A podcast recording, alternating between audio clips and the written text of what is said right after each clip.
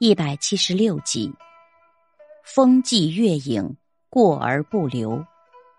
原文：耳根似标鼓头音，过而不留，则是非俱泄；心境如月池近色，空而不着，则物我两忘。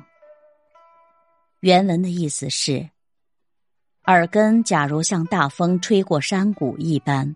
经过一阵呼啸之后，什么也不留，这样所有流言蜚语就都不起作用。心灵假如能像水中的月亮一般，月亮既不在水中，水中也不留月亮，那么心中自然也就一片空明，而无物我之分。感悟：佛教所说的六根清净，不单是指耳不听恶声。也包括心不想恶事在内，眼、耳、鼻、舌、身、意六者都要不留任何印象才行。而物我两忘是使物我相对关系不复存在，这时绝对境界就自然可以出现。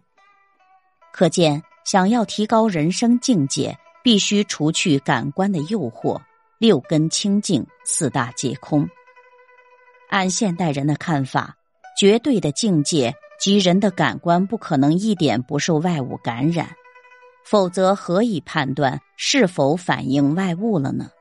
但是要提高自身的修养，加强意志锻炼，控制住自己的种种欲望，排除私心杂念，建立高尚的精神境界，却是完全可能的。